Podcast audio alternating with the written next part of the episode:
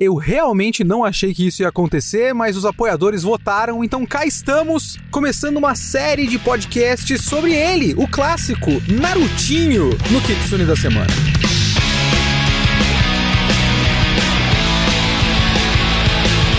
踏み込む手アクセル駆け引き笑い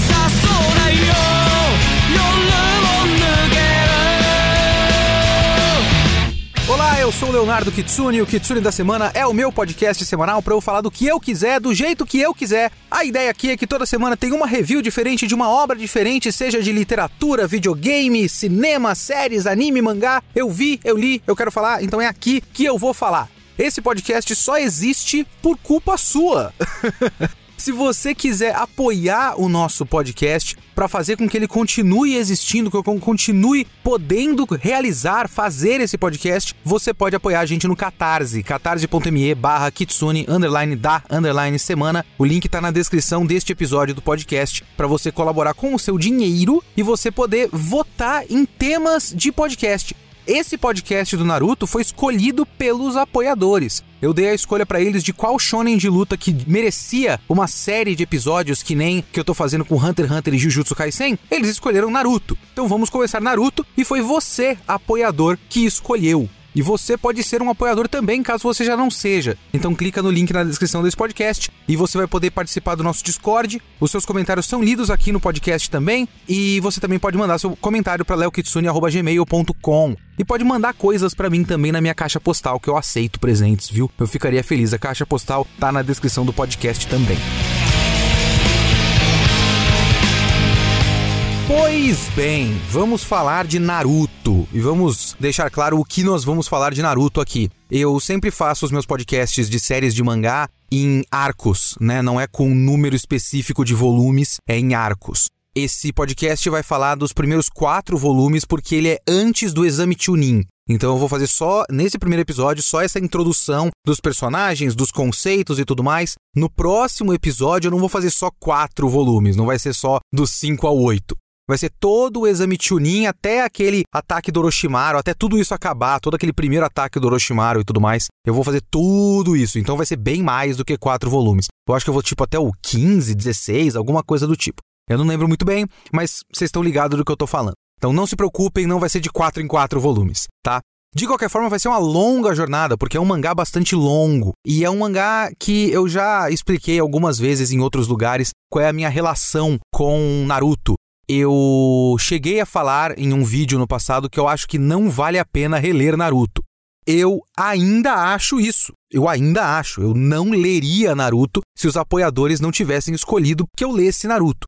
Tem outros mangás que eu preferiria reler. De qualquer forma, é para mim interessante rever a minha relação com Naruto, porque a minha relação foi assim: eu nunca tive interesse, eu não queria ler Naruto. Depois que eu comecei a fazer conteúdo de mangá e anime na internet, meio que você começa a perceber que, tipo, porra, Naruto é meio que conhecimento obrigatório, sabe? Você tem que conhecer Naruto, Dragon Ball e One Piece, no mínimo. E aí depois você vai, ah, vamos atrás de Tezuka, vamos atrás de Gonagai, vamos atrás de Shinomori, vamos atrás de clássicos do shoujo lá, o Rosa Adversários da vida. Tem que ter lido um Sailor Moon, tem que ter lido Clamp. Naruto tá nessa roda de coisas obrigatórias que você tem que conhecer inevitavelmente.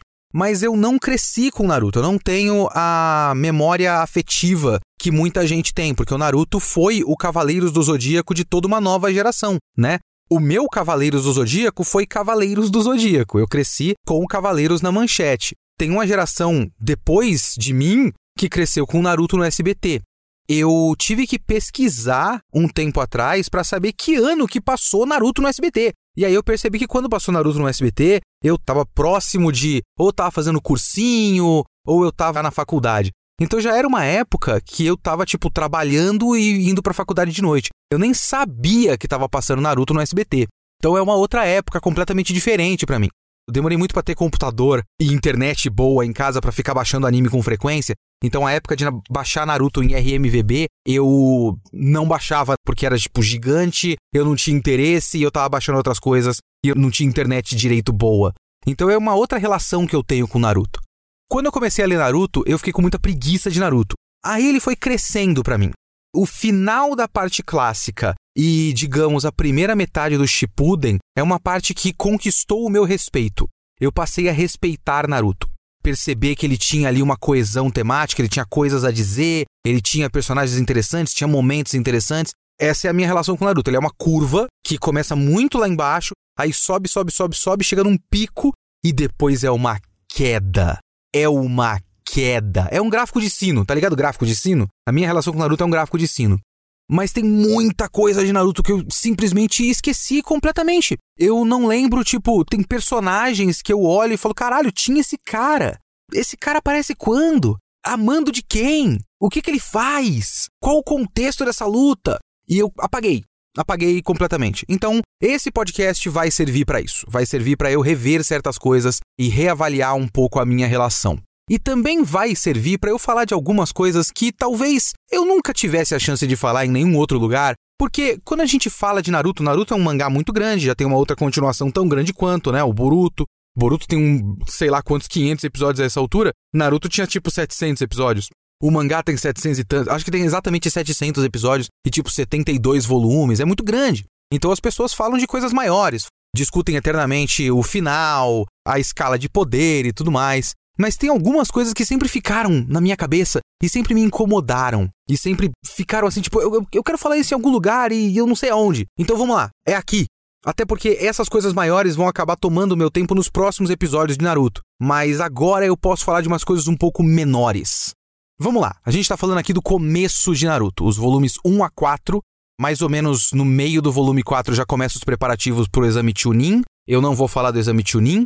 Nesse começo, só o que a gente tem é a apresentação do Naruto, e depois a formação do time 7, uns primeiros treinamentos, o negócio dos guizos e tudo mais, e depois aquele bagulho da ponte e do Zabuza, Zabuza e o Haku. É isso que a gente vai falar.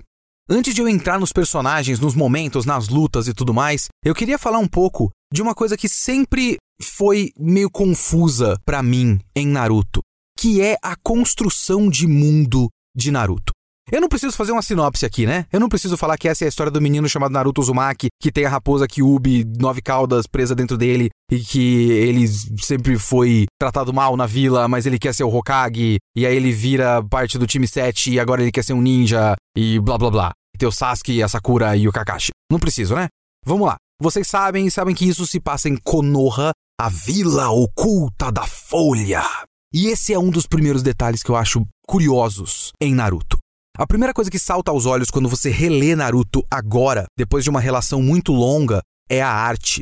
A arte é muito diferente, a caracterização dos personagens é um tanto diferente do que a gente mais associa com eles, e a arte do começo do mangá é bastante diferente. É um pouco mais suja, mas os personagens são um pouco mais expressivos, tem mais linhas e tem mais vida, tem mais personalidade. Eles são um pouquinho mais distorcidos eu vou falar uma heresia aqui, mas vocês fiquem comigo.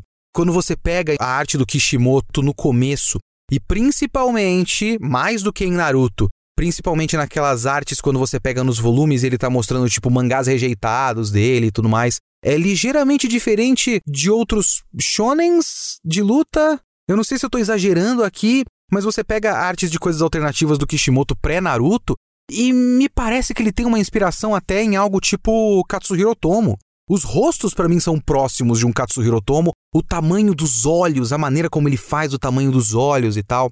E também, a partir disso, você vê que ele usa muitas linhas, muita sujeira na arte dele e ele ainda está achando o estilo dele. E isso tem um resultado até interessante. Os personagens são um pouco mais expressivos. Você vê isso até na escolha de figurino, que depois vai mudando. É só você ver aquela escolha do Naruto no começo, que ele tem um óculos de aviador e depois ele troca pela bandana. Ele até fala que era complicado demais ficar desenhando aquela porra o tempo todo, então ele trocou pela bandana. Mas essa coisa de ele ir achando designs mais simples de desenhar, você vai vendo uma tendência do mangá de ele ir limpando a arte dele, vai ficando cada vez mais limpa e cada vez com menos vida. Nesse momento da história, tem mais vida e os cenários têm mais vida. Konoha, a caracterização de Konoha, além do fato de ele fazer muito poluído, é um lugar poluído, cheio de coisas, parece apertado, tem um monte de outdoors e tudo mais. Ele gosta muito de fazer uns ângulos forçados, sabe? Umas perspectivas forçadas, umas lentes olho de peixe de vez em quando, que eu acho que com o tempo morre. Mas Konoha me dá uma sensação de Tekken Kinkrit, sabe? Uma coisa meio urbanizada, só que fora do tempo. E também, de certa forma, tem uma tentativa de fazer algo parecido com Gintama. Porque Gintama também tem uma junção de moderno e antigo.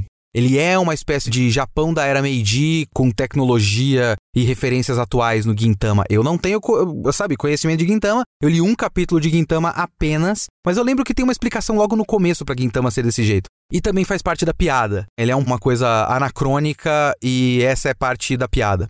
Em Naruto, esse é um negócio que é tão interessante quanto esquisito para mim. Porque eu fiquei muito pensando enquanto eu lia para que que serve Naruto ser desse jeito? Tipo, o que explica para começo de conversa? Não sei se tem qualquer tipo de explicação da progressão até da tecnologia e da evolução dessa sociedade, porque mais para frente a gente vai ver uns flashbacks de não tão antigos tempos assim, sabe, do primeiro Hokage. O primeiro Hokage são tipo quatro gerações para trás. Quatro gerações para trás não são tanto tempo assim. E de um dos flashbacks do primeiro Hokage pro tempo atual, parece realmente que virou uma espécie de Tóquio moderna, só que ainda com uma estética antiga. Eu chego à conclusão que a única serventia que tem isso é ele fazer as duas coisas ao mesmo tempo. A gente vai ter uma história de ninjas, então, certas coisas vão ser tecnologia antiga e estética antiga e armas de antigamente, pra gente não ter que usar metralhadora, né? Tipo, pra eliminar nossos comentários de, pô, mas por que, que eles não estão usando revólver? Não, porque é tipo tempos antigos mais ou menos. Mas como também tem uma pitada de modernidade, ele não precisa fazer com que os personagens se comportem como personagens de tempos antigos. Então Kishimoto pode fazer com que os personagens se comportem como moleques de hoje. O Naruto é um moleque de hoje. A maneira como eles se relacionam é de uma escola japonesa moderna. A lógica do comportamento dos personagens, da dinâmica de relacionamento dos personagens é muito próxima de qualquer mangá de escola comum. Então eu acho que acaba servindo só para isso. Não influencia em praticamente mais nada dessa história. Isso é importante? Não sei. Mas é uma coisa que me intriga e me incomoda um pouco. Sempre me deixou meio intrigado. E não para por aí as coisas que me deixam intrigado na construção de mundo de Naruto. Porque eu tenho certa dificuldade de entender as dimensões de Konoha. Porque fala que Konoha é a vila oculta da Folha dentro do País do Fogo, certo? Que você tem os países e você tem as vilas ocultas dentro de cada país. Um país que tem uma vila oculta significa que ele tem ninjas então ele tem poderio militar e isso influencia até na política, né, na geopolítica desse mundo. Não é algo que o mangá usa. Inclusive, essa vai ser agora uma das coisas que eu quero conferir ao longo da minha releitura. Eu não me lembro de momentos em que fosse importante o mundo ter essa configuração geopolítica. Talvez lá na frente, quando o Sasuke começar a fazer merda e começar uma guerra, mas é um pouco menos a questão geopolítica e um pouco mais o arco do personagem do Sasuke. Mas eu vou conferir isso, obviamente. Então, como eu falei para vocês, eu apaguei boa parte de Naruto da minha cabeça. Mas quando eu fiquei olhando isso, eu fiquei pensando muito, tipo, quando isso é importante? E ainda mais, qual a razão de tamanho entre uma coisa e outra? Quais são as dimensões da vila oculta da Folha? Porque quando você olha imagens da Vila Oculta da Folha, quando você olha, olha, imagens de Konoha, principalmente nesse começo, que o Kishimoto ainda desenhava cenários com mais vontade, né? O, a Konoha tem um jeitão de cidade grande, como eu falei, ela lembra muito uma Tóquio moderna. Mesmo com uma estética antiga, ela lembra muito uma, uma Tóquio moderna. Mas as travessuras do Naruto meio que deixam implícito que Konoha é tipo um vilarejo. Quando você tem, tipo, o moleque desrespeitando os seus ancestrais, e aí o líder da vila vai tomar providências pessoalmente e ele, tipo, só dá uma bronca nele, isso para mim denota uma sociedade muito reduzida, um vilarejo de 20 pessoas. Porque se você tem uma cidade grande e essa cidade grande é comandada pelo Hokage, no caso o terceiro Hokage, né? e você tem um problema de um moleque qualquer faz um bagulho desse, vai lá e picha um monumento histórico, esse moleque, vão mandar a polícia pra bater nele e vão bater nele. Acabou, sabe? Não vai o prefeito. Talvez eu esteja só pensando muito no caso da cidade de São Paulo, que a gente não tem prefeito, né? Nosso prefeito morreu e foi substituído por ninguém, aparentemente. Então tá largado, o escritório tá vazio até hoje. Então, de fato, o prefeito não iria intervir porque ele faleceu logo depois de ser eleito. Mas aqui você tem, o Hokage tá lá ativamente, né? Ou então, por exemplo, o caso dessa exclusão do Naruto. Que, tudo bem, é dito no mangá que é o seguinte: os adultos que lutaram na batalha da Kyuubi sabem que o Naruto tem a Kyuubi dentro dele. E todos eles excluíram o Naruto. Isso fica mais grave, mais idiota, né? Quando a gente entrar no Gaara. E o Gaara é muito estúpido. O tratamento de todo mundo com o Gaara é muito estúpido. Mas enfim, do Naruto, talvez nem tanto.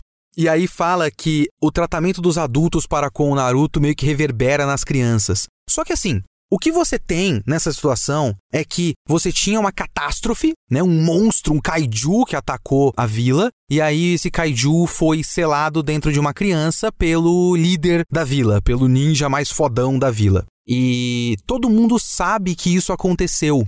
E essa criança foi deixada meio que largada. Ele mora sozinho, ele tem um apartamento, que ele mora sozinho, alguém está bancando esse apartamento, mas todo mundo sabe disso.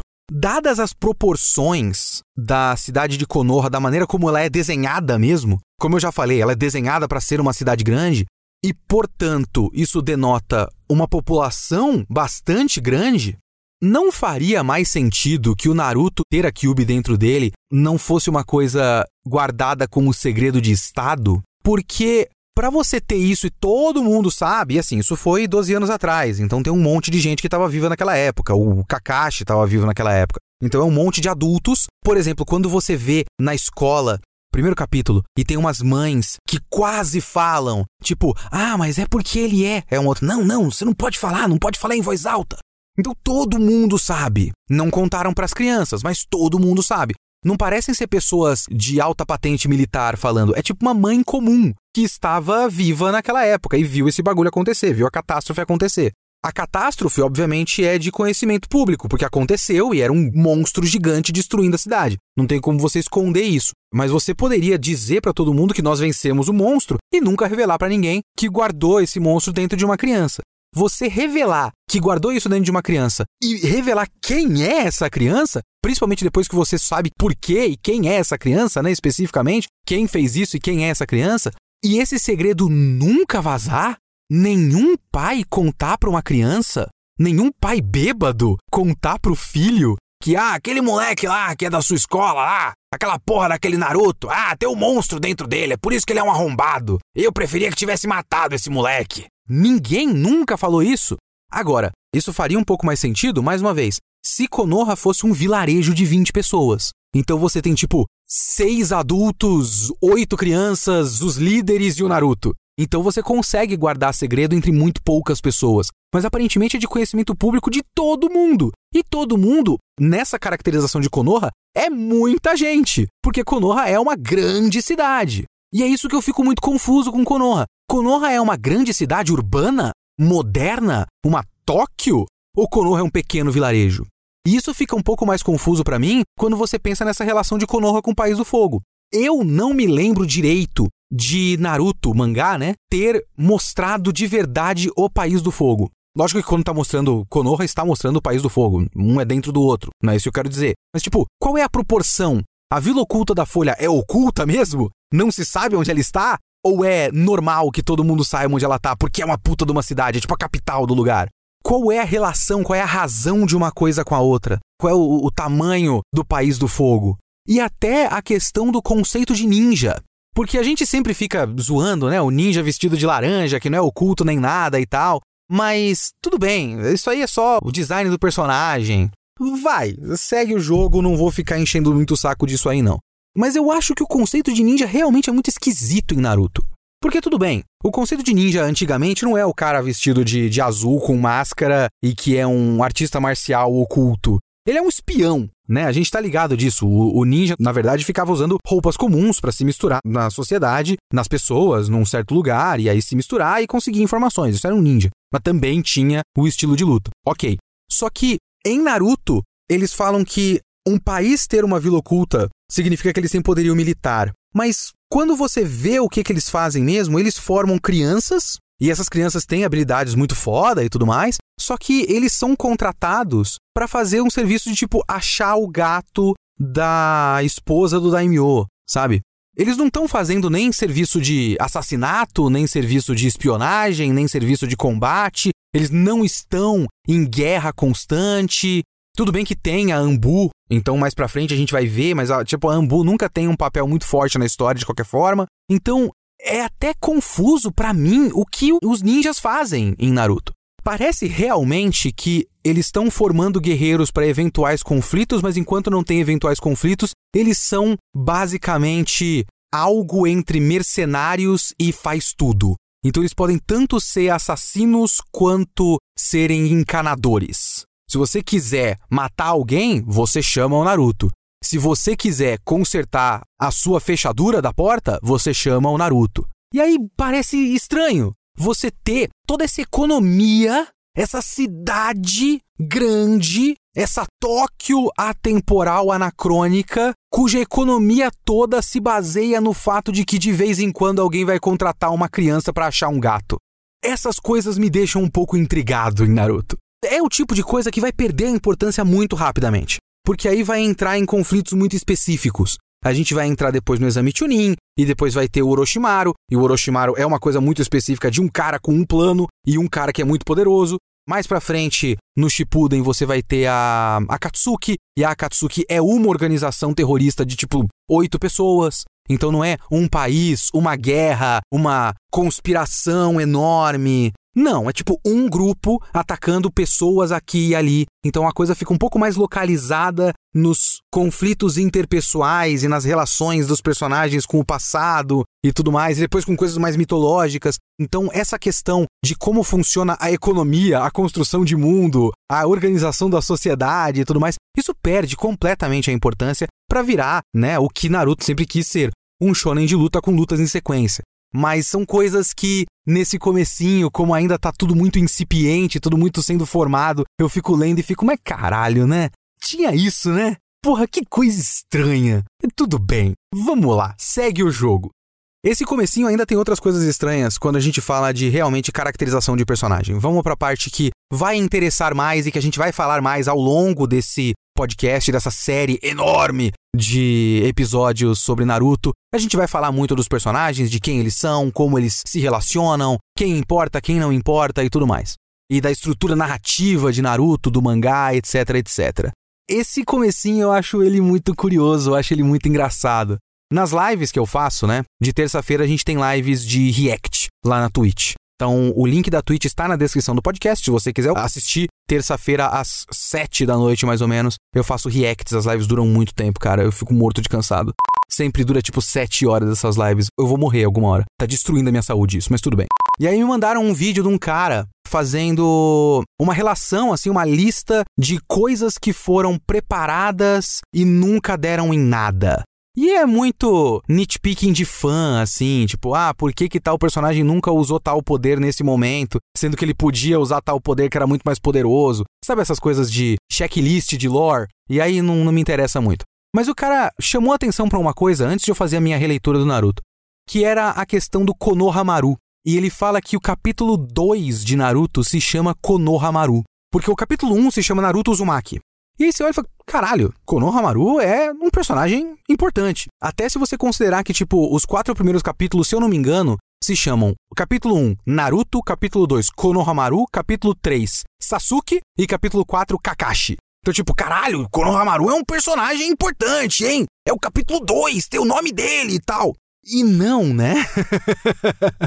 Naruto não é, pelo menos por enquanto, um mangá muito enrolado ele é bastante redondinho e bastante objetivo nesse começo, pelo menos.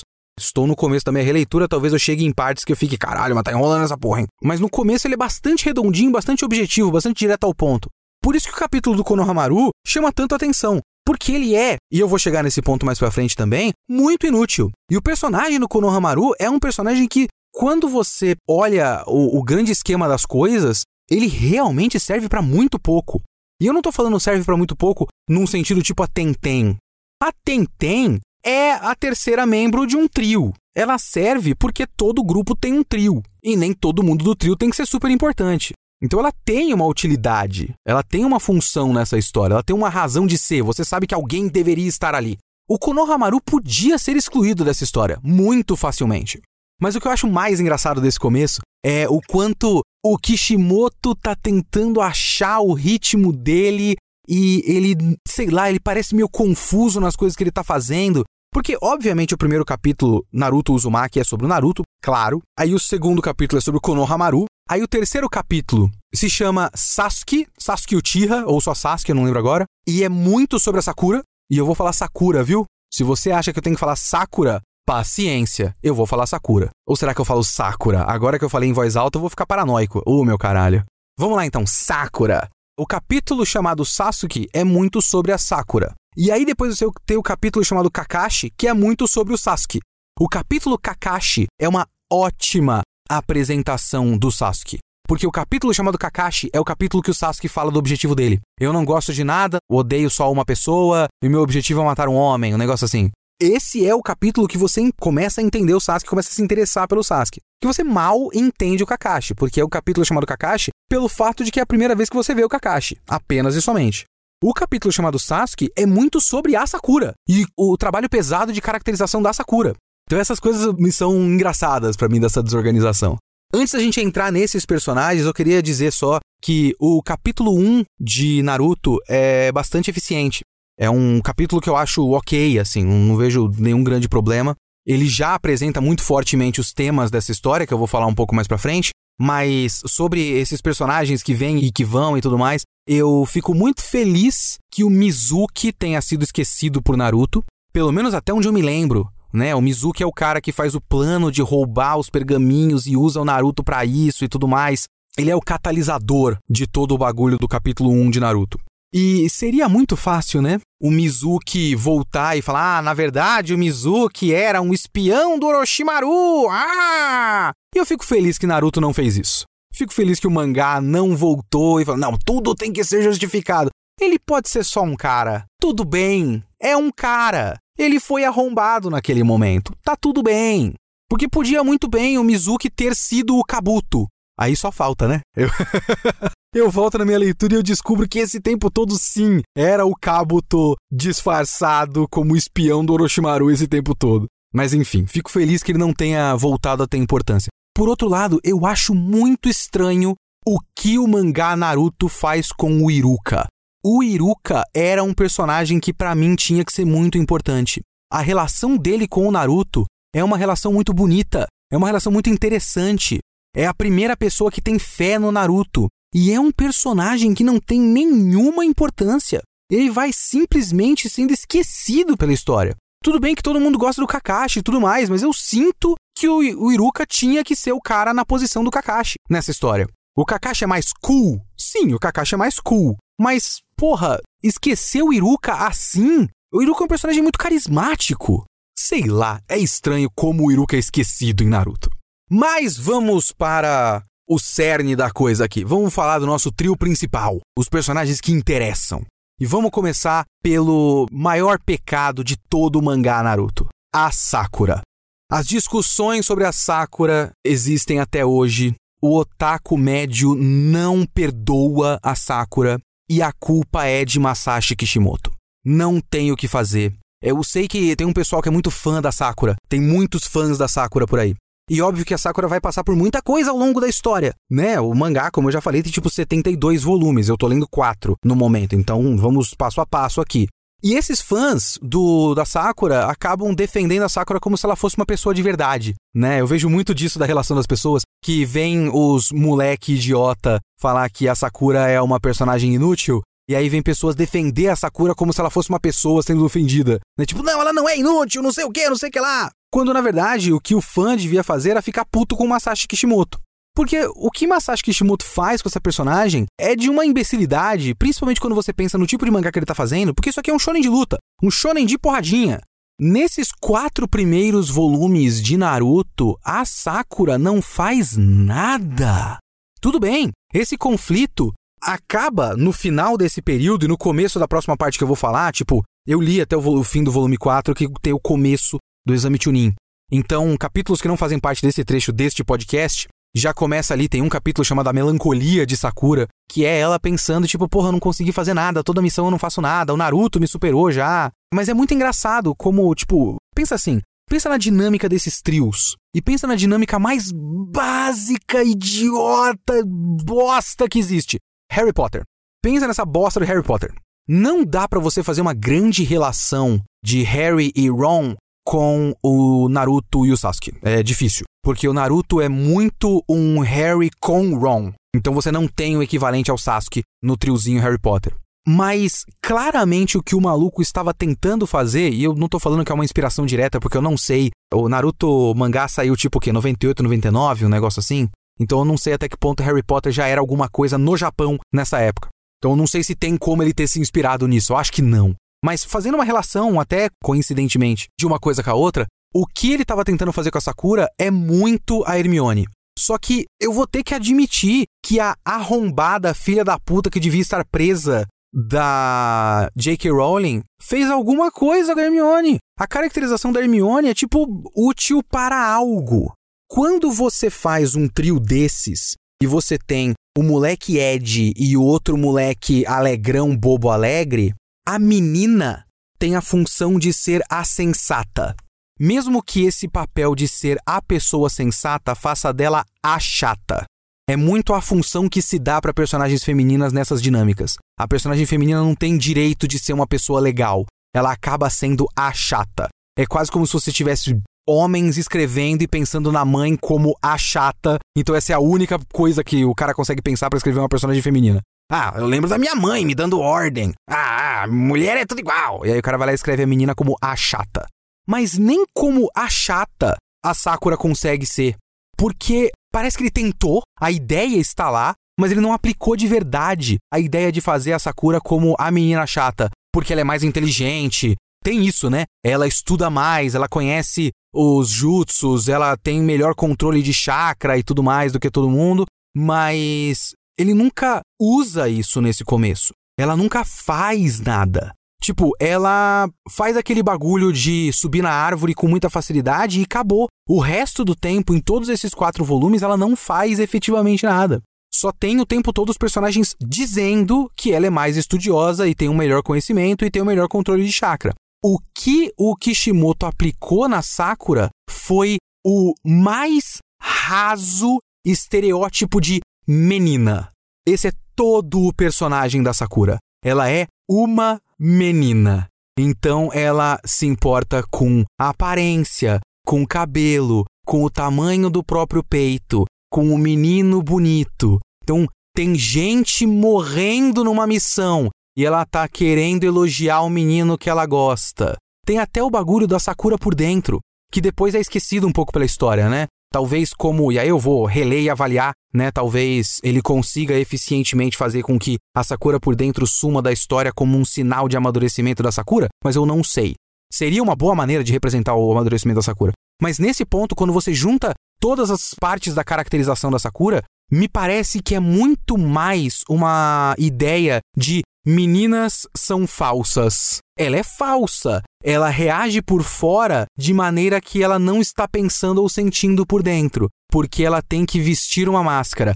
Eu não acho que existe uma autoconsciência tão forte de Masashi Kishimoto nesse ponto da história para criar uma crítica que você pode usar isso, né? Você pode usar essa caracterização dessa personagem para comentar esse tipo de coisa, de tipo, mulheres no geral, né, não podem ser completamente verdadeiras, porque se ela falar um pouco mais alto, se ela for um pouco mais extrovertida, ela já é tida como chata, intrometida e tudo mais. Então, mulheres classicamente dizem, né, na sociedade japonesa, mulheres precisam ser um pouco mais recatadas, mais comportadas, então ela se vê obrigada a vestir uma máscara de comportamento padrão correto para que ela seja aceita.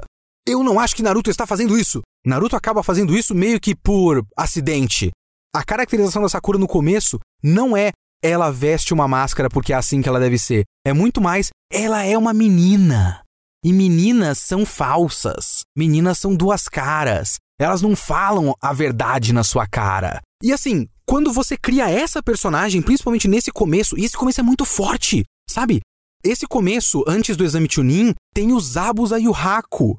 Ainda é lembrado por muita gente. É icônico, é clássico, é forte. Marcou a história, fez história para sempre. É um dos, inevitavelmente, melhores começos de shonen de luta que tem. E nesse começo de shonen de luta, você tem o Sasuke fodão, o Naruto, um exemplo de moral e tudo mais, o Kakashi fodão, badass, e a Sakura, a menina. Não tem como. Não tem como, para esse público-alvo, para esse tipo de história, não tem como você não gerar antipatia. Nesse público especificamente, em moleques de 13 anos. É lógico que o moleque de 13 anos vai se ver no Naruto e querer ser o Sasuke e querer ser o Kakashi e olhar para Sakura e falar: "Nossa, que chata". Tá certo que a essa altura, produtores de conteúdo de mais de 40 anos de idade com canais gigantes deviam já estar parando de falar que a Sakura é chata. Os caras já têm mais de 40 anos, tem filho, tem o cara a quatro. Já podia não estar mais achando que isso é uma coisa importante e talvez analisando um pouco além da superfície. Mas eu entendo a reação visceral, porque é uma das piores coisas do começo de Naruto. A segunda pior coisa do começo de Naruto é o Naruto. O Naruto é insuportável. O Naruto é um personagem muito chato. O Naruto, não a Sakura, foi o bagulho que me afastou de Naruto. Quando eu tentei ler Naruto pela primeira vez, muito tempo atrás, eu comecei a ver o personagem, tipo, o Naruto era o meu Asta do Black Clover na época. Sabe, o personagem muito insuportável. Que você fala, ah, mano, puta, para de gritar, pelo amor de Deus, bicho. Puta que pariu, irmão. Era muito chato de acompanhar o Naruto. E aí tem uma parte, depois eu vou falar um pouco mais de coisas um pouco mais importantes, mas tem uma parte que eu acho engraçada e estranha nesse começo de Naruto. O Naruto não faz nada de da hora. A primeira coisa da hora que ele faz é quando ele perde o controle e semi-vira a Kyubi. É claro, o Naruto ele tem a motivação. A motivação dele é muito importante, é muito forte, é a base de todo esse começo, inclusive até demais, eu vou já chegar nesse ponto também. Então, obviamente, ele é um personagem que você não tem como dizer que ele é sem graça. Tipo, tudo que motiva ele, todo o comportamento dele, o passado dele, isso é essa história no começo.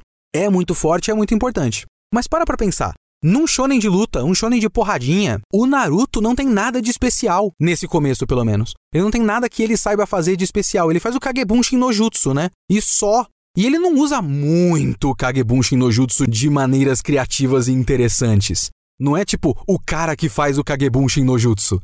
E isso faz com que eu queira ver ele usando o Kagebunshin no Jutsu. Ele, no geral, luta e meio que perde e faz merda. E só. Enquanto você tem uma caracterização muito forte do Sasuke e do Kakashi como os caras que são habilidosos, que são fodas, que sabem fazer coisas e tudo mais, você não tem algo que faz com que o Naruto seja especial nessa história. Como ação, como algo como se eu fosse um moleque de 13 anos, eu quero ver o Naruto fazendo X. Nesse começo da história, eu não sei exatamente o que eu quero ver o Naruto fazendo, porque ele não tem nada de especial na parte que interessa no sentido de ação. Então eu achei isso muito curioso. Eu tava esperando ele fazer algo Aí eu pensei, quando é que ele cria, tipo, a primeira coisa característica dele? Tirando o Kagebunshin no Jutsu. Que, mais uma vez, lembre desse começo da história. Ele faz o Kagebunshin no Jutsu naquele primeiro capítulo e tem uma página dupla com um monte de Narutos. E aí corta e o Mizuki, né, já foi espancado. Eu não vi ele usando. Talvez a melhor, a coisa mais da hora que ele faz no comecinho é umas soluções criativas que envolvem clones, né? Aquela coisa quando ele e o Sasuke vão enganar os Abusa e aí ele faz lá, ele troca de lugar com uma shuriken e tudo mais. É um bagulho, não é muito característico, é só tipo, essa solução foi criativa. Mas é isso que o mangá tá tentando criar. Criar a ideia de que o Naruto é imprevisível. E é o máximo que o mangá faz. O Kakashi repete isso umas quatro vezes quando ele tá falando com os Abusa. Ah, porque a Sakura, ele manda, né? A ladainha da Sakura, que é a mais dedicada e mais inteligente, o Sasuke, que é um gênio, e o Naruto, que é imprevisível. E é só isso que ele fala em voz alta sobre o Naruto. Até que, no fim desse trecho, a última coisa que acontece no pré-exame Chunin é que ele perde o controle da Kyubi. Então você acaba criando isso tem um moleque qualquer que não faz nada, não sabe nada de especial, mas ele tem a Cube. E às vezes ele vai perder o controle. Então ele é muito poderoso. Eu acho que é muito isso assim. não só o personagem é forte por conta da motivação pessoal dele, como cria-se essa expectativa. Ih, caralho, quando é que ele vai usar o poder da Cube? E é meio que isso. Já o Sasuke, para mim, é muito curioso, principalmente nesse começo. Porque a nossa lembrança do Sasuke é um personagem muito estoico, muito inexpressivo e tudo mais. E como todo mundo e todo o mundo de Naruto é mais expressivo, né? O Sasuke também é um personagem muito mais leve. Ele é levado menos a sério pela história. Ele é usado para cenas de comédia. Não só aquela cena do beijo, mas outras cenas de comédia um pouco mais engraçadinhas. Ele tem expressões mais infantilizadas, mais a ver com a idade dele e tudo mais. Tem cenas de comédia usadas junto com o Naruto. É interessante perceber como a coisa obviamente vai mudando por necessidade da história. É até mais interessante do que eu esperava, assim, porque a transformação dele no que a gente conhece do Sasuke fica melhor caso seja uma transformação maior. Caso ele fosse um menino normal e aí ele vai pro lado do mal.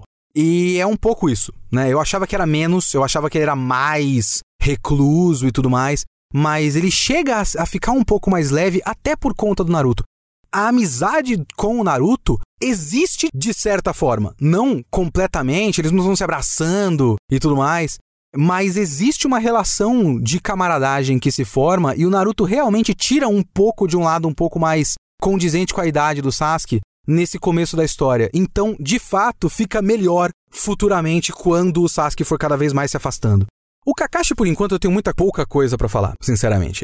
Eu nunca liguei muito pro personagem do Kakashi, sinceramente. Nunca liguei muito. Talvez eu tenha uma certa resistência natural ao personagem que é feito para ser foda, de uma maneira muito óbvia. Os Satoru Gojo da vida, o, o Satoru Gojo é o Kakashi só que feito direito, né? Toda uma série de baixinhos invocados, tipo Riei, nunca me interessou demais, nunca me interessou muito. Então eu não consigo ligar demais pro Kakashi. Eu só fico pensando muito naquela coisa do Sharingan dele, né? E pensando, por exemplo, que a maneira como o Sharingan é escrito Sharingan, acho que são os ideogramas de olho e de roda, eu acho. Então é tipo um olho circular, né? Tem uma, uma roda no olho. Só que aí ele trocou, se eu não me engano é isso. Ele trocou um dos kanjis, o kanji de chá, se eu não me engano, para significar cópia. Então é o olho da roda copiadora. E aí eu fico só pensando como esse bagulho de copiar jutsu perde completamente a importância na nossa ideia do Sharingan, né? Mais pra frente. Daqui a pouco o Sharingan vai estar tá fazendo mecha translúcido de energia. E aí o bagulho de Sharingan copiar não importa mais nada. Mas no começo o Sharingan era o bagulho que copia. Tem cópia no nome. E depois eles só deixam isso pra lá. Agora, se tem uma coisa que eu sempre elogiei e eu vou ser obrigado a elogiar com um asterisco, é a coesão temática de Naruto. Claro que Naruto vai se transformando. Ele tem uma questão que ele começa muito sobre esses temas de exclusão e aceitação e tudo mais, e depois ele vai se transformando nisso, só que numa batalha maior de pontos de vista e de maneiras de encarar essa exclusão e essa solidão. Que você tem a maneira do Naruto e a maneira do Sasuke, e você tem diferentes maneiras de eles encararem. Eu sempre faço a relação, sim, sim, meus amigos, chegou! Chegou aquela hora, a hora sagrada do Kitsune da semana. No fim das contas, tudo volta para onde? Para Evangelion. E o grande conflito geral de Naruto é muito o dilema do ouriço. Só que enquanto o Naruto se abre permitindo-se machucar, o Sasuke se fecha machucando os outros. Mas isso é depois. Nesse momento, não tem exatamente essa dicotomia, só tem o lado do Naruto. E você tem esses temas de solidão, exclusão e também de identidade, até. Porque a parte da caracterização do Naruto que é interessante quando você pensa num shonen de luta e no tipo de coisa que ele quer fazer, de que tipo de público que ele quer atingir e tudo mais, para mim parece muito claro que ele quer criar o Naruto para ser um exemplo, e um exemplo positivo. O Naruto é um exemplo positivo para crianças por aí ele já começa, assim, nesse comecinho, nesses quatro volumes que eu tô falando aqui nesse podcast, ele já está fazendo o jutsu da conversão do limbo branco dele. O jutsu do Wololo do Age of Empires. Ele tipo, Wololo! E convertendo pessoas para o lado do bem. Já está fazendo isso apenas por força de ser Naruto. Ele é o Naruto e todo mundo quando olha pro Naruto e percebe, nossa, o Naruto é realmente o Naruto. E todo mundo fica muito feliz. E esses são exemplos positivos e bacanas, e eu, eu acho legal isso. Então você já tem aquele começo que é sobre o Naruto tentando chamar a atenção do mundo para ser aceito pelo mundo de maneira errada, assim, de maneira não aconselhável, porque acaba gerando o resultado oposto do que ele quer, né? Ele fazendo vandalismo e tudo mais. E ele encontra no Iruka alguém que aceita ele como ele é, alguém que vê o valor dele e a coragem dele, e que vê o quanto o Naruto é não exatamente seguro de si, mas ele tem uma força de vontade muito grande dentro dele de não se dobrar para o mundo e de ele mesmo aceitar quem ele é e querer que o mundo aceite quem ele é e não ele se transformar, mudar a si mesmo para que ele seja aceito. Então o Iruka é o primeiro que reconhece isso, e é por isso que eu fico frustrado do Iruka ser esquecido pela história, porque é uma função muito importante e muito bonita nesse começo. Eu gosto bastante disso aí. Só que é muito engraçado como a gente acaba brincando, como o Naruto acaba ficando meio repetitivo, que ele acaba resolvendo muitos arcos com o jutsu do discurso motivacional. E, assim, nesse começo dessa história, isso já está acontecendo. Esses quatro volumes são muito mais repetitivos do que eu me lembrava. Lembra que eu falei do Konohamaru?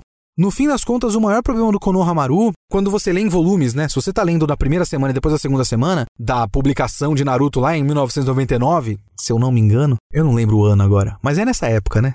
Você não vai reparar tanto nisso, mas quando você lê em volumes, você percebe que o Konohamaru é tipo só mais um personagem que passa pela mesma experiência. Porque nesse período de quatro volumes, ou três volumes e meio mais ou menos, o Naruto teve momentos de identificação, de o meu passado é parecido com o do Naruto. Nós somos iguais. Ele tem isso com o Iruka, com o Konohamaru, com o Sasuke, com o Inari, que é o menino do arco da ponte, que o pai morreu e tudo mais. Inclusive, puta que pariu, né? Só um parênteses aqui. Quando tem o flashback do moleque, o pai dele, o pai adotivo, né? Pai de consideração, é morto pela máfia, pelo cara que é o vilão desse arco. E assim, o pai dele é crucificado sem os braços. Eu tava conversando no Discord sobre isso, lá no Discord do Kitsune da semana, que você pode acessar caso você seja um apoiador. O link está na descrição deste podcast. E o pessoal tava falando que no anime o cara tá com braços, então ele é só crucificado. Mas caralho, bicho! Que cena pesada da porra, né? O moleque olhando pro pai. E o pai tá tipo crucificado com o braço arrancado, com a cara toda ensanguentada. E depois matam ele. Caralho, bicho!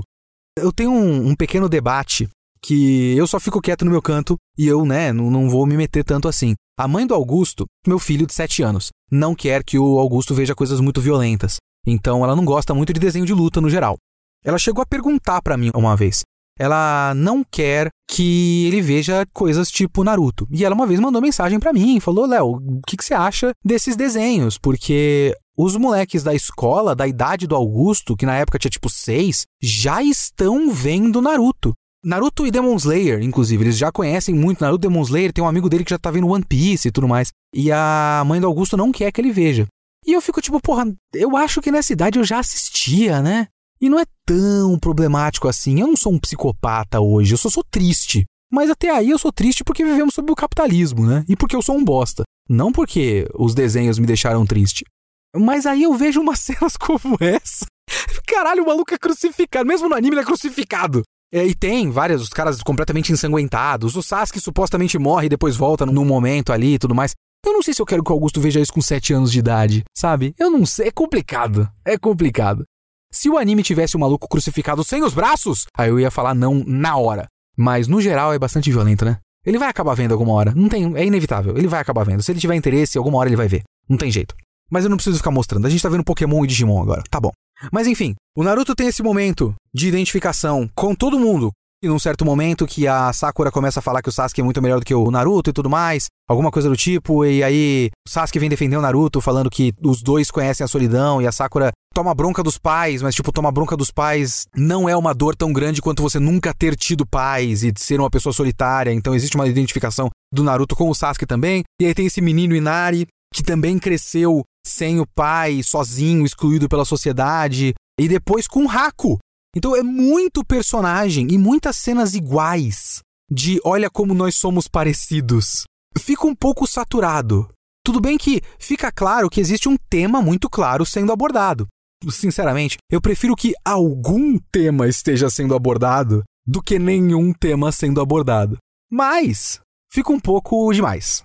Mas vamos falar aqui, vamos fechar falando do primeiro grande arco de Naruto, que é o arco dos Abusa, da ponte, né? O arco da ponte, dos Abusa, do Haku e tudo mais.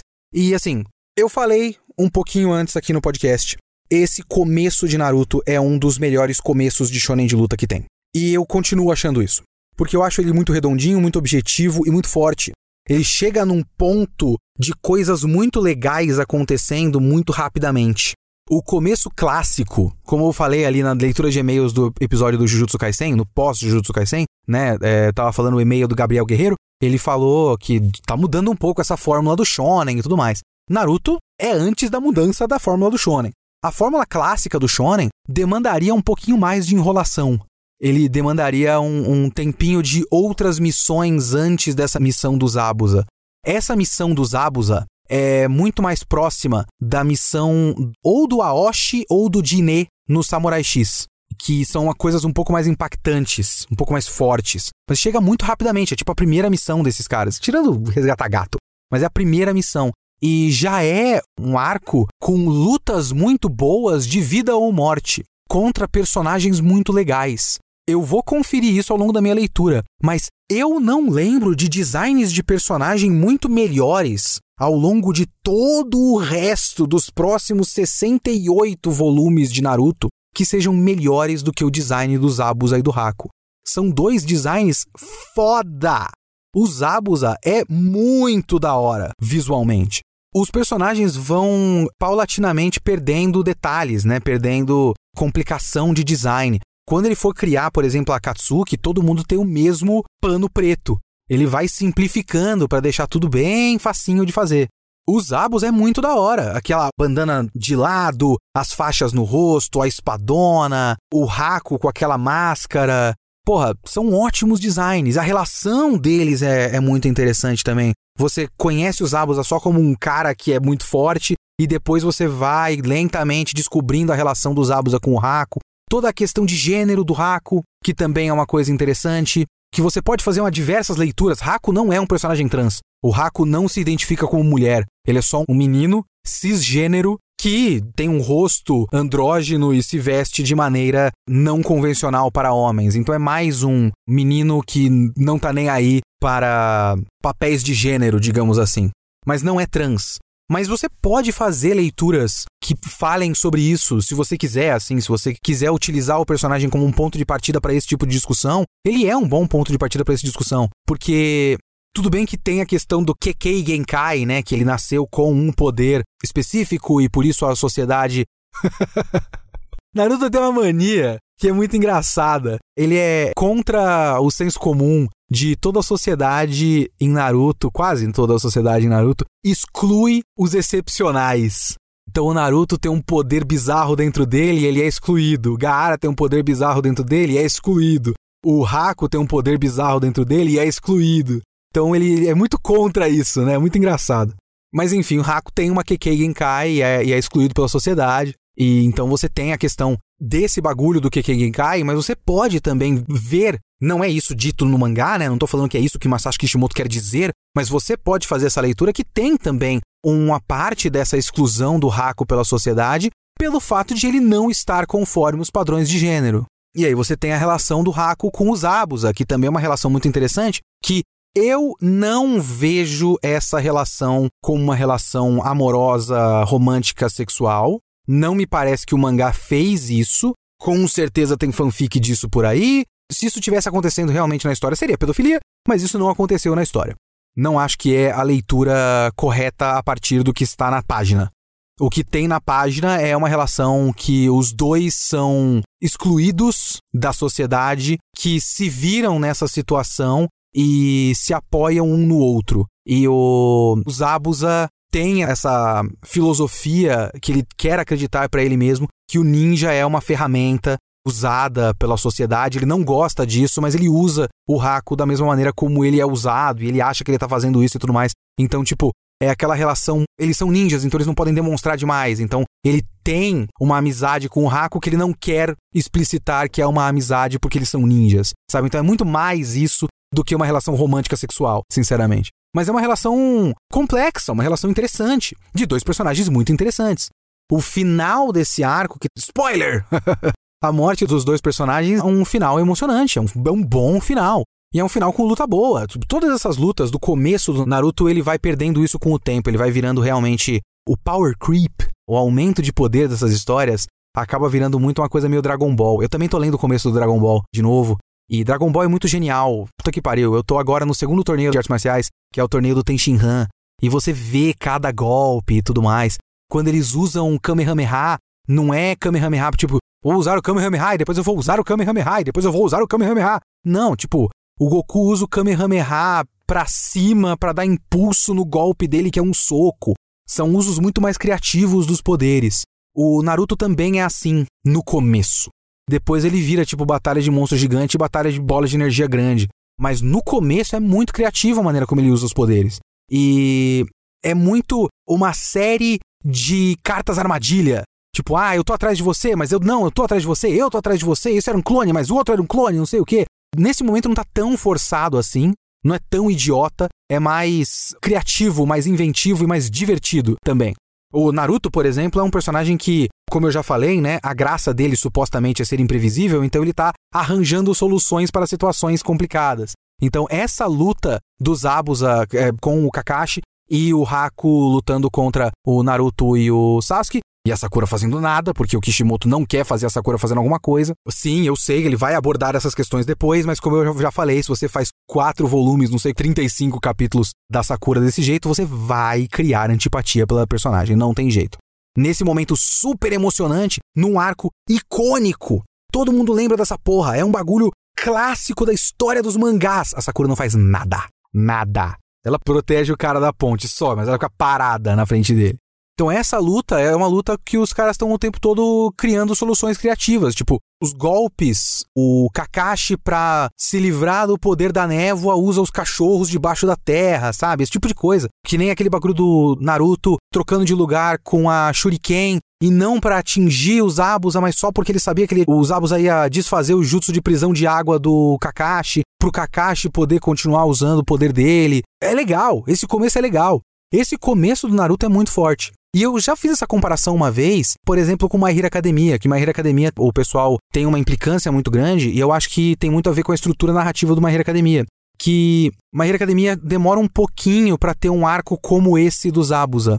E aí ele tem um monte de arcos curtos, porque parece que ele não vai fazendo um escalonamento do risco. E ele nunca chega num ponto, pelo menos até onde eu li, né? Que você percebe que, ah, então essa é a grande saga de My Hero Academia. E essa é a expectativa das pessoas. Até porque o My Hero Academia surgiu muito como um substituto do Naruto, né? Quando o Naruto estava acabando, o My Hero Academia estava começando.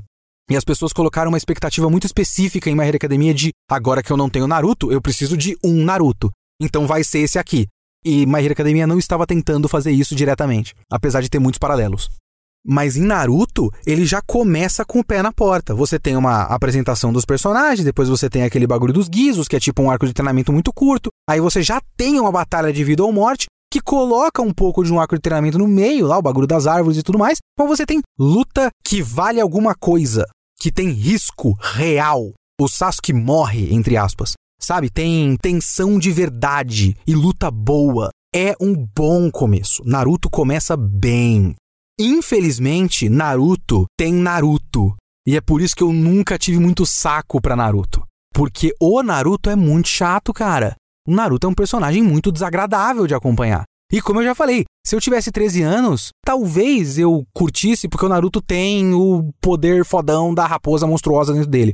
Mas ele não faz nada de especial, ele só é chato pra caralho. E ele tem uma motivação que ele fica falando o tempo todo. Mas é um começo muito forte, um começo muito eficiente, principalmente. No próximo episódio desta série, eu vou falar do exame Chunin até a conclusão do bagulho do Orochimaru, a grande batalha do Orochimaru e tudo mais. Que meio que interrompe o exame Chunin, né? E aí rola todas umas, umas lutas. Aí eu quero ver se eu consigo ter paciência com o exame Chunin. Porque eu lembro que, se eu já não gostava muito do Naruto no começo, eu não tive muito saco para o exame Chunin. Eu sei que as pessoas gostam muito do exame Chunin, mas eu nunca vi muita graça, sinceramente. Naruto vai melhorando para mim um tanto depois disso. Então veremos. Mas assim, por enquanto, na minha releitura, saldo positivo. faz sentido muita gente ter sido fisgado por Naruto. Não tem o que fazer. Se outros mangás eu duvido, com Naruto eu tenho que reconhecer. É isso, Naruto começa muito bem. Não tem como você não gostar, principalmente dependendo da sua idade, dependendo de quando você assistiu. Não tem como, é um bagulho eficiente, é um bagulho bom. Mas vamos ver, vamos continuar lendo. Vai ser uma jornada longa, meus amigos, vai ser uma jornada bem longa.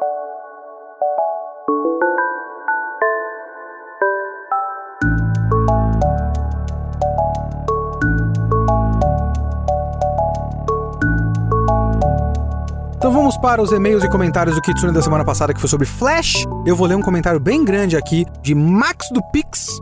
Este é o nome de usuário aqui no nosso Discord. Gosto muito de Max do Pix.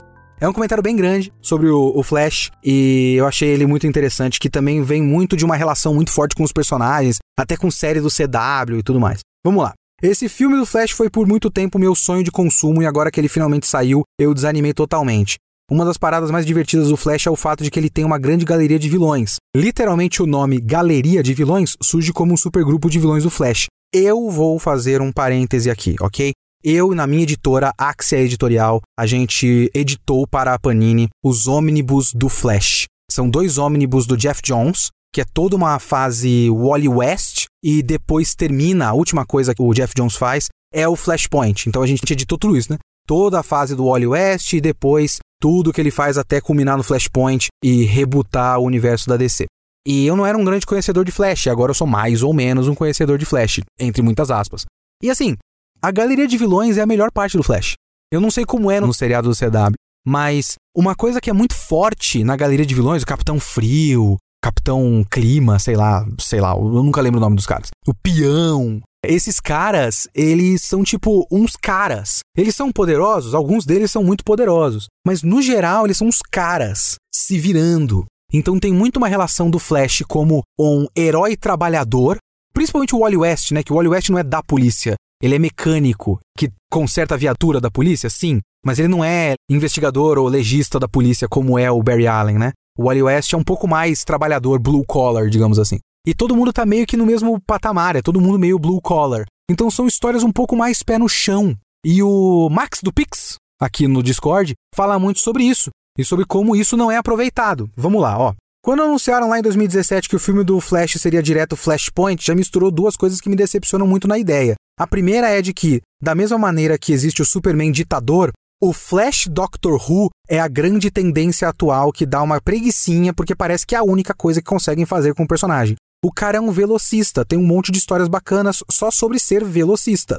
Mas como Flashpoint vendeu muito, Flashpoint que é o ponto de ignição, né? Os executivos da Warner interpretam o personagem como um viajante do tempo, e ele só serve para fazer isso. A exemplo, você disse que assistiu a animação do Flashpoint. Eu assisti quase tudo desse universo animado capenga novo da DC, e lá Barry Allen e Wally West são completamente nadas até que chega no final do último filme e eles lembram que o Flash existe para que ele volte no tempo e resete tudo. A série do Flash no CW é a mesma coisa. Quando eu dropei lá em meados da quarta temporada, acho que o Barry já tinha voltado no tempo umas três vezes. E essa não é só a graça do personagem, ele não é só sobre isso, cacete. Até em Batman vs Superman ele volta no tempo, daí no Liga da Justiça do Zack Splinter, ele volta de novo. Parece que é a única coisa que ele sabe fazer, e isso me irrita. Mas ok, vai ser o Flashpoint. A segunda coisa é que eu tenho uma certa opinião chatinha com essas adaptações de plotlines inteiras dos quadrinhos. Quando essas HQs de heróis vão ser adaptadas para qualquer mídia, os roteiristas seguem um de dois caminhos: ou filmar exatamente o que está no quadrinho, ou vão picotar aquela história a ponto de ficar irreconhecível, justificando que era impossível se basear no material original e que ele não era tão bom. Guerra Civil, por exemplo, tira todo o subtexto da crítica do governo Bush e o que diz respeito a liberdades individuais das pessoas para criar três motivos diferentes para o conflito e eu entendo. O resultado ainda é positivo, porque é um bom filme, mas por outro lado, o que tem de guerra civil nisso? Eu acho que eu citei, né, o exemplo do Guerra Civil no podcast também. Ao mesmo tempo, qual é a graça de ler o primeiro arco da Liga da Justiça dos Novos 52, trocar o Aquaman pelo Shazam e animar tudo igual Liga da Justiça Guerra, o filme subsequente do Flashpoint, animado no caso, né? Nos anos 90 e 2000, essas adaptações tinham roteiristas construindo delicadamente cada episódio, mas agora elas são substitutos gourmet do quadrinho e isso é estúpido. E o filme do Flash parece cair exatamente no exemplo do Guerra Civil. Eu não esperava que essa história fosse exatamente igual ao quadrinho, mas eu sempre espero que alguns signos que formam aquela narrativa se mantenham para que eu consiga reconhecer que eles leram o material fonte. E tinha tantas ideias bacanas de Flashpoint a serem utilizadas. A maior graça de Flashpoint para mim é ver um mundo em que não existe esperança. Ah, isso aí completamente foi esquecido pelo filme aqui. Voltando pro e-mail, né? O Batman do Thomas Wayne não é só um Batman com logo vermelho. Ele é basicamente o Batman do Ben Affleck. E o mais interessante de ele ser tão inviolento e amargurado é que seu maior inimigo, o Coringa, nada mais é do que a Martha Wayne, psicologicamente destruída ainda por não superar a morte do filho. A guerra entre Aquaman e Mulher Maravilha é outro sinal disso. O mundo está envolto entre uma batalha motivada por intriga palaciana de duas superpotências que não são nem um pouco afetadas pelo que fazem com a humanidade nessa guerra, o que significa que é como se catástrofes naturais afetassem todo o globo. Aí pulando um pouco a parte aqui, Daí temos um filme que parece não querer se beneficiar de nenhum desses tropos bacanas que haviam disponíveis, e sabe o que é pior? A sensação de desperdício. Guerra Civil, mesmo com a incapacidade de contar algo tão grande quanto nas HQs, ainda brincou com o que tinha e manteve os principais elementos da história. Cara, eu adoraria ver esses signos do quadrinho recriados em live action. Uma Mulher Maravilha segurando a cabeça da Mera, uma Lois Lane líder da resistência armada, um Henry Cavill franzino, um cyborg. Eu fiquei muito imaginando o Henry Cavill magrelo. É uma coisa que eu fiquei imaginando mesmo. Cara, o Henry Cavill deve ter feito uma merda muito grande na DC. Os caras são contra o Henry Cavill hoje, cara. Mas continuando. Se não fosse isso, pegasse ao menos a ideia do mundo sem esperança. Um mundo todo fudido, fizesse de alguma maneira. Não precisava ser o dia do ataque do Zod. Por que não fazer um filme sobre um mundo em que o Zod já atacou e está em processo de extinguir a raça humana porque não existe o Superman? Um mundo em que o Luthor é presidente, ou no mínimo a Amanda Waller da Viola Davis ocupa uma cadeira. Um mundo que o pacificador é o maior dos heróis e todo mundo segue os ideais de ser herói dele, não sei, alguma coisa. Eu tô tirando essas ideias da bunda enquanto escrevo essa mensagem, mas parece que a gente precisava era de dois Ezra Miller, de um Michael Keaton voltando a ser Batman, de uma recriação do Man of Steel, e tudo isso me parece mais um caso de um filme que tem tudo menos criatividade na hora de sentar e escrever uma história. É um potencial desperdiçado enorme, realmente. Esse é o, o, resumo desse filme. Inclusive, Max falou aqui mais pra frente um bagulho que eu achei interessante em vez de usar o Michael Keaton de Batman, porque eles fizeram isso por marketing, né? Tipo, ah, nossa, vamos homenagear o Batman do Michael Keaton, do Tim Burton e tudo mais. Mas era só pegar o ator, que é o Jeffrey Dean Morgan, que fez o Negan do Walking Dead, e ele foi o Thomas Wayne no flashback super curtinho do começo do BVS. Pega esse ator e faz ele ser o Thomas Wayne Batman você já teria alguém do elenco, ele aceitaria e tudo mais. Era uma ideia, para mim, muito mais legal, de fato. E por falar nisso, outros comentários que fizeram aqui no Discord é que estão dizendo que, na verdade, quando aparece um Jay Garrick, né, o Joel Ciclone, a única referência de multiverso do Flash é o ator que fez, na verdade, o Hunter Solomon, que é o Dr. Zoom, disfarçado de Jay Garrick no seriado do CW. É o mesmo ator. Só que não! Pessoal tá desconfiando que aquilo é uma imagem é, de arquivo não aproveitado para a série da CW e a Warner está negando. E o ator que fez isso também falou que não filmou para esse filme. Então, tipo, quem é? Quem é o modelo para aquele Jay Garrick? É um modelo 3D qualquer? Porque tá muito parecido com o ator que fez no CW. Todo mundo tá negando que seja o ator ou imagem de arquivo. Mas assim, ou eles fizeram aquilo em CG ou eles realmente estão só dando migué e reaproveitaram a imagem de arquivo. Eu chuto o segundo, inclusive. Mas era só chamar o Grant Gustin, né? Ele aceitaria tão rápido, bicho. Ah, que bagulho idiota, né? Enfim, ficamos por aqui com o Flash. Mandem os seus e-mails para leokitsune.gmail.com ou, preferencialmente, façam o nosso esquema do apoio no Catarse, que a gente fica muito feliz com o seu apoio no Catarse para fazer com que o nosso podcast continue existindo, meus amigos.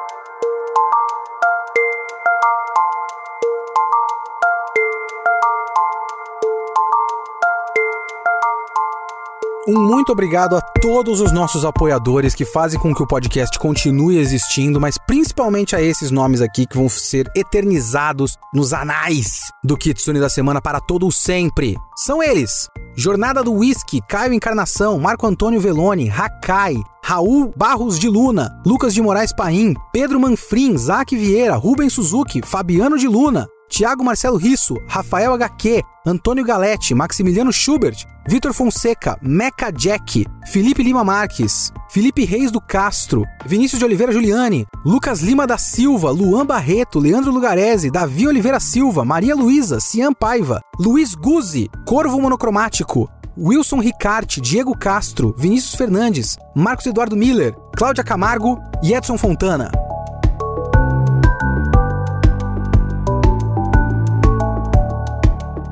Esse foi o Kitsune desta semana. O Kitsune da próxima semana não está definido ainda, mas não vai ser nada grande. Eu tô pensando em fazer alguma coisa tipo um OVA, sabe uma coisa que faz tempo que eu não falo? Um OVA velho de anime dos anos 80, 90. Você tem sugestão? Manda e-mail para mim, manda comentário para mim, manda no arroba Kitsune no Twitter. Eu aceito sugestões no Catarse, no Discord. Vamos lá, eu quero fazer alguma coisa desse tipo, beleza? Ficamos por aqui, até semana que vem. Falou!